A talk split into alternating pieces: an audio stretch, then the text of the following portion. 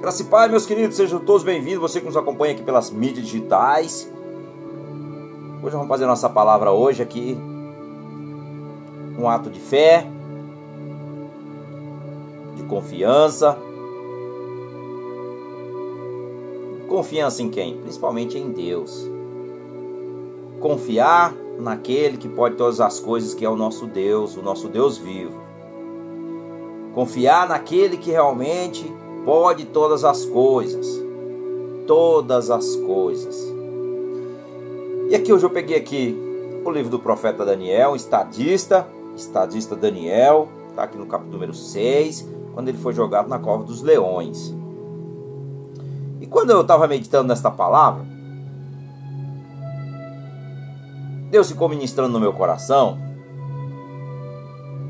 que independentemente, queridos, da situação que você está vivendo, independentemente da situação que nós estamos passando, independentemente da ocasião que as coisas realmente saíram fora do controle. Mas olha, aprendi aqui uma grande lição. Porque quando nós vemos aqui no verso número 10, quando Daniel soube que o rei tinha assinado a ordem, voltou para casa.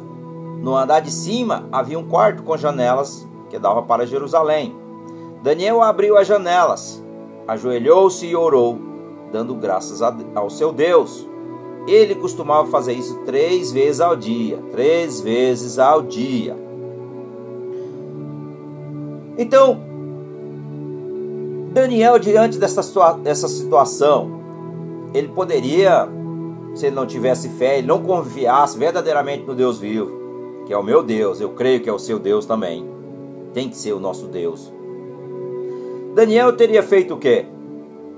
Talvez, se ele não fosse um homem de fé, se ele não fosse um, um homem obediente a Deus, talvez ele teria ido até o rei para tentar implorar, né? Mas Daniel não era temente aos homens. Aqui nós vemos que Daniel tinha temor a Deus e não aos homens. Independentemente da situação que ele sabia, porque essa lei era irrevogável, porque era a lei dos reis persas. Então Daniel ele fez o quê?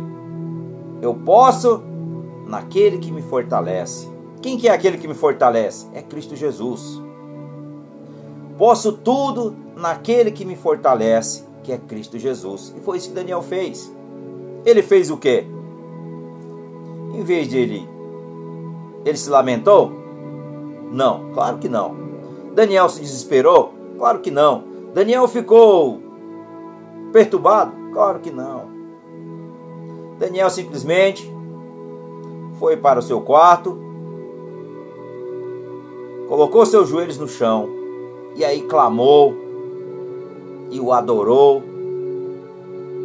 Aquele que tudo posso, ou seja, é Cristo, tudo posso, que é Deus, é o Deus vivo. Foi isso que ele fez. Foi isso que ele fez. Então isso aqui é um ato de fé, meus irmãos, é um ato de fé. É um ato de fé e também é um ato de justiça, porque o nosso Deus é um Deus de justiça, ele é justo. E você não precisa se preocupar com muitas vezes as pessoas. O diabo vai usar muitas vezes as pessoas. Nós sabemos que a nossa luta não é contra a carne, contra sangue. Muitas vezes o diabo ele vai usar as pessoas para tentar te colocar numa situação dessas, aqui como Daniel. Mas Daniel, se nós vemos no verso número 5, ele era um homem íntegro. Ele tinha integridade. E esses homens que tentaram acusar, que o acusaram, na verdade, né? Como diz aqui a palavra, não acharam que nós, nós fomos. É, no verso número 6, eles não encontraram. Falha em Daniel. Eles não, não acharam ocasião alguma, está no verso 5, contra Daniel. E procuraram contra ele na lei do seu Deus. E no verso 6, este foram junto ao rei e disseram-lhe: Ó rei, o rei Dário, no caso, e para sempre. Então, assim, eles tentaram de todas as maneiras, de todas as formas. Porque Daniel tinha algo que incomodava. E é isso, meus amados, meus queridos, que todos nós que temos o Espírito Santo de Deus, aonde quer que você vai, aonde quer que você esteja,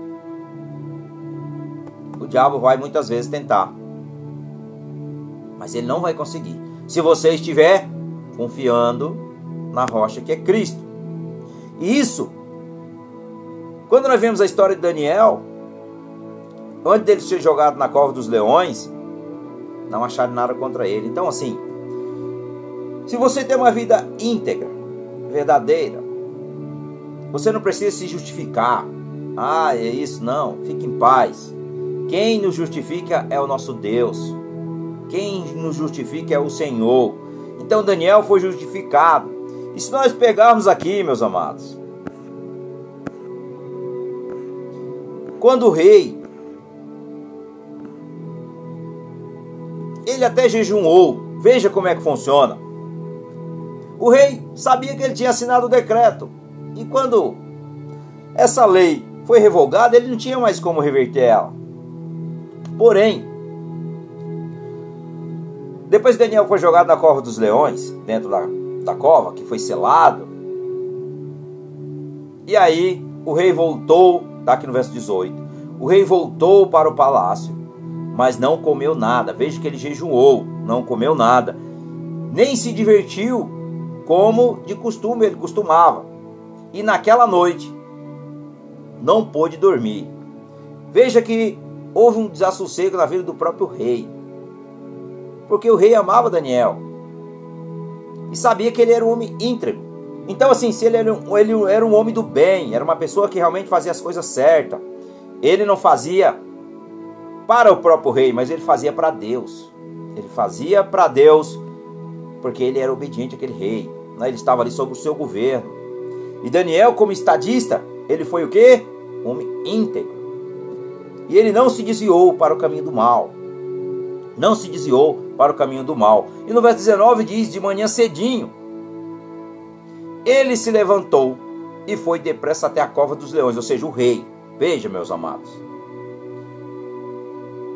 Todo aquele que é guardado por Deus, que é guiado por Deus, as pessoas vão o tempo todo ao seu encontro, porque sabe que ele tem ali algo que ele não tem. Aquele que está nas trevas, muitas vezes não nos procura, porque sabe que se ele permanecer nas trevas, ele não será liberto. Mas se ele renunciar à vida de treva que ele vive, e ele procurar um homem de Deus, uma mulher de Deus, Deus vai operar na vida dele também. Como Deus operou na vida desse rei. Nós vamos ver essa história. Veja o que Deus faz. Veja o que Deus faz através da vida de um ser humano. Quando o ser humano ele é obediente e ele crê, é um ato de fé. Nós vemos aqui que é um ato de fé o que Daniel através da vida de Daniel. Então, ali, no verso 20, ali, com voz muito triste, ele disse: ele achava, né, o rei, que Daniel tinha sido devorado, mas ele disse: Daniel, servo do Deus vivo, aleluia, Senhor. Será que o seu Deus, a quem você serve com tanta dedicação, conseguiu salvá-lo dos leões? E no verso número 21, Aí vem a glória de Deus sobre a vida de Daniel. Daniel respondeu: Aleluia, Senhor. Louvado seja o nome do Senhor. Que o rei viva para sempre. O meu Deus, aleluia, Senhor, mandou o seu anjo e este fechou a boca dos leões para que não me ferisse. Pois Deus sabe que não fiz nada contra ele e também não cometi nenhum crime contra o Senhor, ou seja, contra o rei. Glória a Deus. Veja. E no verso número 23, o rei muito alegre, o rei muito alegre, mandou que tirasse Daniel da cova. Assim ele foi tirado e viram que nenhum mal havia acontecido com ele, pois havia confiado em Deus. Veja que é quando nós confiamos totalmente no Senhor, independentemente da situação, meus amados. Você pode estar aí, ó, à sombra da beira da morte, mas a palavra de Deus diz Mesmo que eu ande pelo vale da sombra da morte, eu não temerei, eu não terei medo algum, porque o Senhor é que me guarda, é o Senhor que me guia, é o Senhor que nos protege e é o Senhor que vigia. Então, isso que nós devemos colocar diante de Deus, mesmo independentemente de que situação nós estamos vivendo.